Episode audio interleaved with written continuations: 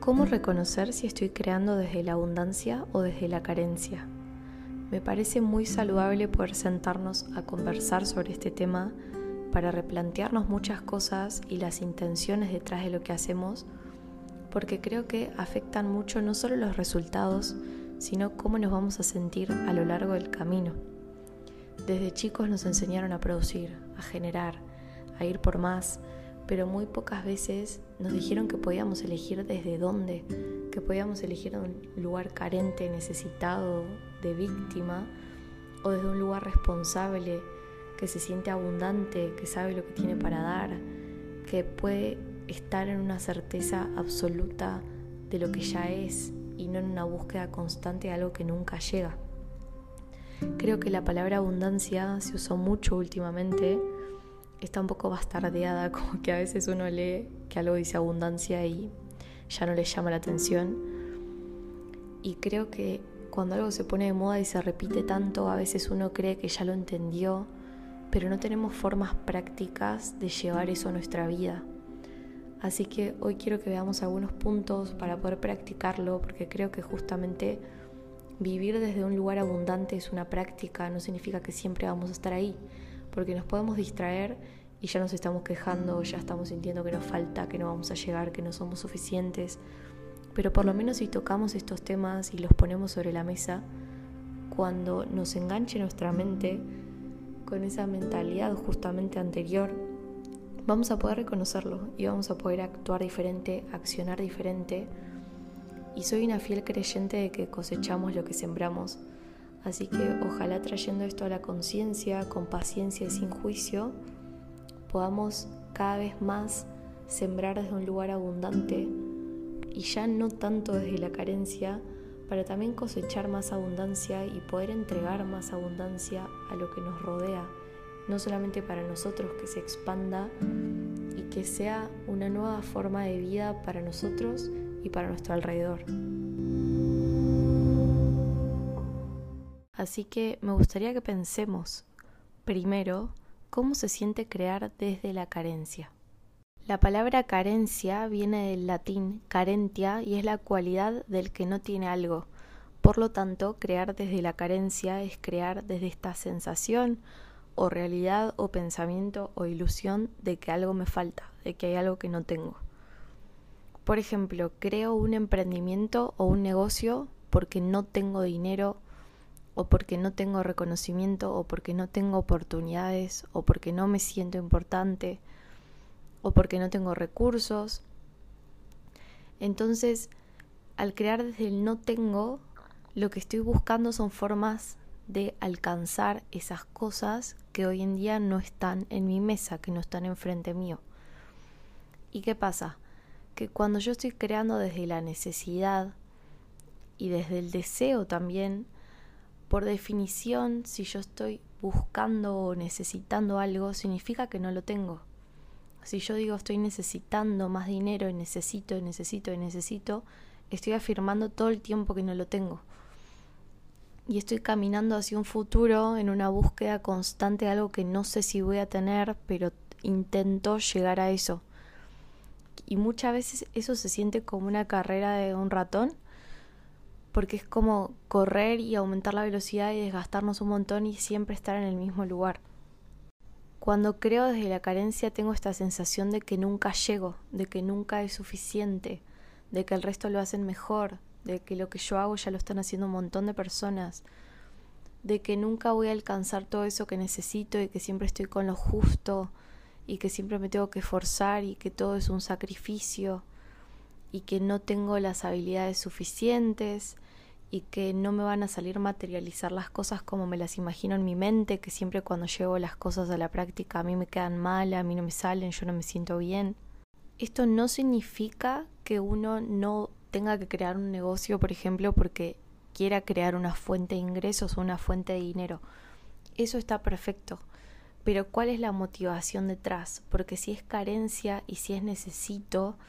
eso se va a notar en cómo comuniques, en cómo vendas, en cómo esté tu energía, en cómo te perciban las personas, en qué tantas ganas le den a las personas de comprar, en cómo se sientan tus redes sociales cuando uno entra. en cómo esté tu expresión facial, la expresión de tu cuerpo cuando le estés contando a alguien de lo que haces, en cómo te sientas, cómo estén tus emociones cuando tengas que pagar cosas, cuando tengas que invertir en tu negocio. Esa intención principal va a estar impregnada en cada área de todo lo que hagas en esto nuevo que estés emprendiendo. ¿Qué pasa también cuando creamos desde esta carencia, que estoy poniendo el ejemplo de económica, pero puede ser en cualquier otro rubro, puede ser hasta autoestima, de amor propio, de cualquier aspecto que se les ocurra? Y es que tomamos decisiones desde ahí. Entonces quizás ni siquiera me fijo que el negocio esté alineado con mi propósito o por lo menos con lo que me gusta hacer o con mis talentos o con algo que disfruto o la forma en la que me sale natural servir al mundo y a las personas y en cómo puedo aportar el mayor valor posible a las personas y al mundo, sino que estoy pensando cómo el mundo me puede devolver el mayor valor económico a mí. Entonces, en vez de tener una actitud de aportar valor y de servicio, estoy viendo cómo esto que hago me da a mí los mayores beneficios y se vuelve solamente un negocio que está centrado en vos y en unipersonal y en recibir y en qué beneficio puedo agarrar yo. Y esto es muy importante porque los negocios a los que mejor le va es a los que mayor valor aportan al mundo. ¿Y esto por qué es? Porque el dinero es energía y es un intercambio de valor. Cuanto yo mayor valor aporto y cuando las personas perciben mayor valor en mí, más están dispuestas a entregar del valor que tienen, sea económico o de tiempo, en lo que yo tengo para dar. Entonces importa mucho más de a ver qué negocio hago que me dé plata, a ver qué está haciendo, a ver si la gente está haciendo cripto, a ver si están haciendo marketing, de qué forma con mis características únicas puedo aportar mayor valor y que las personas puedan percibir este valor para que quieran realizar este intercambio conmigo, este intercambio de valores, este intercambio energético. Entonces, ¿cómo se sentiría crear desde la abundancia? ¿Y cómo hago para crear desde la abundancia cuando no estoy viendo abundancia en mi vida? Primero, muchas veces nos limitamos a ver la abundancia en nuestra vida en el dinero que hay en nuestros bolsillos. Y es un indicador solamente un indicador de un millón de indicadores que tenemos como humanos y como seres integrales y, nuestro ser interior que va más allá incluso de esta vida humana. La cantidad de, de información que hay dentro de tu cuerpo, en tus células, en tu cerebro, en tu experiencia, en tu vida, en tu historia de vida, en todo lo que viviste, tiene mucho más valor que un papel o unos números que vos puedas tener en una cuenta del banco hay muchísimo valor adentro tuyo y hay una cantidad de información que todavía no llegas a descubrir, tenés un universo adentro tuyo. Si vos tuvieras que ponerle un valor al universo, alguien quisiera comprar el universo y tuvieras que ponerle un valor, ¿qué valor le pondrías? Es invaluable, no se le puede poner un precio. Y como vos tenés un universo adentro tuyo, el valor que vos tenés es invaluable, hay demasiado potencial que puede crecer en miles de formas diferentes y desarrollarse en miles de formas diferentes y no hay forma de que no tengas valor para dar, no hay forma de que hayas venido acá sin la capacidad de crear nada y que solamente tengas que adaptarte a un trabajo o un esquema que creó alguien más y tener que amoldarte algo en lo que vos sentís que no encajás. No hay forma porque la energía misma que te creó, está en vos y eso significa que sos un creador y sos una creadora y tenés el potencial de crear realidades y mundos completos desde tu diminuto espacio, que parece tan poco el espacio que ocupamos,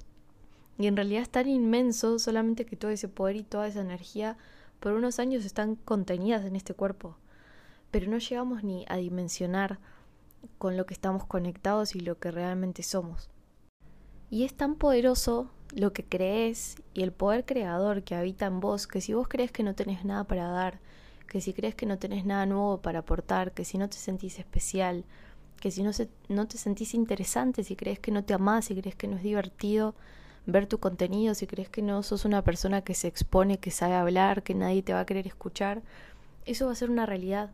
porque va a ser lo que estás creando. Pero no significa que sea la única realidad cambiando esa forma de pensar y cambiando tus creencias esa realidad puede ser diferente y vos la puedes transformar. Tenés todo el poder de transformar la realidad en la que estés hoy. Y si ni siquiera podemos reconocer esto, si ni siquiera podemos reconocer que tenemos dones, que tenemos talento, que tenemos potencial, que hay un universo dentro nuestro, que hay un montón de ideas esperando ser ejecutadas y que nosotros también somos elegidos para llevar a cabo las ideas que vienen a nuestra mente y no solo tenemos que pasar la vida viendo cómo la cumplen otras personas. Si vos no reconoces esto, y estás en un rol de víctima teniendo que cumplir solamente con lo que va llegando a vos y con cómo te va llevando la vida, va a ser muy difícil poder crear una vida desde un lugar abundante. La mentalidad de víctima y la abundancia no pueden convivir en el mismo terreno. No puedo estar siendo una persona abundante que brinda a los demás y que también sabe recibir si al mismo tiempo me estoy sintiendo una víctima de todo lo que me pasa y no reconozco el poder que tengo y, y mi parte de co-creación con todo lo que sucede. Y esto es una buena noticia porque hay muchas cosas en esta vida que no podemos cambiar, pero nuestra mentalidad es una de las que sí. Nuestra mentalidad, nuestros pensamientos, nuestras palabras y por lo tanto nuestras acciones están en nuestro poder. Por lo menos en la parte consciente en que las podemos elegir. Y esto es muy importante tenerlo en cuenta todos los días porque como ya sabemos, no podemos esperar resultados diferentes haciendo lo mismo. Y esto es algo que lo sabemos todos, pero todos los días nos despertamos y hacemos lo mismo y nos quejamos de las mismas cosas. Y a veces los cambios que hay que hacer son súper chiquitos y pueden ser recontrapoderosos. Así que vamos a ver algunos cambios que podemos hacer y podemos empezar a aplicar. Primero, empezar un viaje a autoconocimiento para poder reconocer lo que ya hay en vos y que puedas crear a partir de ahí, que puedas crear a partir de yo tengo esto, esto es lo que tengo para traer a la mesa, lo tengo claro, sé cuáles son mis luces, cuáles son mis sombras. No voy a dejar que el miedo a mi máximo potencial, a mi máximo brillo me haga estar inmovilizado o inmovilizada, ni tampoco el miedo a mi sombra, porque si yo estoy todo el tiempo escondiendo mi sombra y no queriendo que salga y que nadie la vea y ocultándola, eso en algún momento me va a pasar por encima o me va a hacer sentir con tanto miedo que me va a incapacitar. Mira tu sombra de frente, eso que te asusta, eso que no querés reconocer, eso que no mostrarías en redes, y agarrarlo de la mano y decirle vas a venir conmigo en este proceso, pero yo no soy solamente mi sombra, sino que soy también toda esta luz y la pongo sobre la mesa y la acepto y la reconozco y la celebro y también la miro a los ojos y me acepto por completo. Ya no hay nadie que pueda venir a querer invalidarme ni mi propia mente con mis sombras y yo ya la agarré de la mano y ya la acepté. ¿Quién me puede venir a decir algo o quién me puede incapacitar? Incluso ni yo mismo, si un día vengo y me tiro abajo con todas mis sombras y con todo un discurso de víctima, yo mismo, yo misma ya sé que no es real, ya sé que puedo actuar desde otro lado, ya sé que ya me acepté, ya me abracé y si un día me está dando rechazo le digo, vení, vamos a abrazarnos de vuelta, ya sé que hay una forma diferente de verlo. Otra forma de crear desde la abundancia, el segundo punto diría yo, para empezar a poner en práctica, es practicar la certeza absoluta de que todo eso que no tengo, ya lo tengo. No que lo voy a tener en un futuro algún día, de que ya es mío y que solamente estoy caminando hacia ahí con cada paso que doy todos los días. Es muy distinto si yo estoy creando y no sé si lo que estoy haciendo me va a dar los resultados que quiero y vuelvo a empezar y viene un problema y digo, no, ya voy a soltar todo porque esto no era para mí, a que si yo tengo certeza absoluta en que eso que quiero y que estoy buscando ya está, no tengo la necesidad de buscarlo porque ya está ahí y solamente estoy caminando hacia ahí. Cada vez que venga una dificultad, que venga un problema, que vengan dudas, puedo volver a mi certeza de que eso ya existe. Y eso no solamente me da tranquilidad en el camino, más allá de que el resultado llegue o no, yo todos los días voy a caminar mucho más tranquila y también empiezo a vibrar esa energía y a materializarla en el presente de algo que ya existe, porque conecto con la sensación y la paz y la tranquilidad que me da ya tenerlo. Entonces ya no estoy creando desde esa urgencia, de ese lugar de víctima, de no tengo, de no me alcanza, de no sé si va a suceder, porque ya es un hecho, ya sucedió, estás caminando hacia ahí. Y el último punto es empezar a actuar como una persona abundante. Si alguien viene y me pide de mi tiempo, me pide que le comparta lo que tengo, me pide que le comparta conocimiento, cómo se comporta una persona abundante, cómo se comporta una persona que ya tiene todo lo que yo creo que quiero, cómo puedo traer esa energía al presente, cómo paga las cuentas una persona abundante, cómo recibe un pago una persona abundante, cómo recibe un halago una persona abundante. Porque si no podemos recibir un halago, porque creemos que vamos a poder recibir dinero? Tenemos que abrirnos a recibir en todos los niveles, a recibir disfrute, a recibir un abrazo, a recibir un halago, a recibir una ayuda, a recibir un regalo. Todo tiene que ver con todo. Somos seres integrales. Todos, todas nuestras partes están relacionadas. ¿Cómo puedo empezar a cada vez que tengo que invertir o pagar en algo, dejar de verlo como gastos y decir voy a invertir con esto y gracias porque lo puedo pagar? Y no, no ver mi cuenta como algo que se va acabando, sino todo esto que doy va a volver a mí multiplicado y se va a multiplicar para la persona que lo esté pagando y dar con gratitud y con gracia y con amor y con entrega. Entonces, un repaso de los últimos tres puntos. Uno, empezar a crear desde la abundancia de lo que yo ya sé que soy. Integro mis luces, mis sombras, me acepto por completo. Reconozco mis características, mis talentos, mi historia que me hace única, único y creo desde ahí. Número dos, certeza absoluta en que eso que estoy buscando ya no lo necesito buscar porque ya es un hecho y solamente estoy caminando hacia ahí y traigo esa energía, cómo se siente, cómo se vibra esa persona que tiene y ya vive lo que yo quiero o deseo. Esto me ayuda a dejar de querer y dejar de por definición no tener las cosas y ya caminar y vibrar como si ya lo tuviera.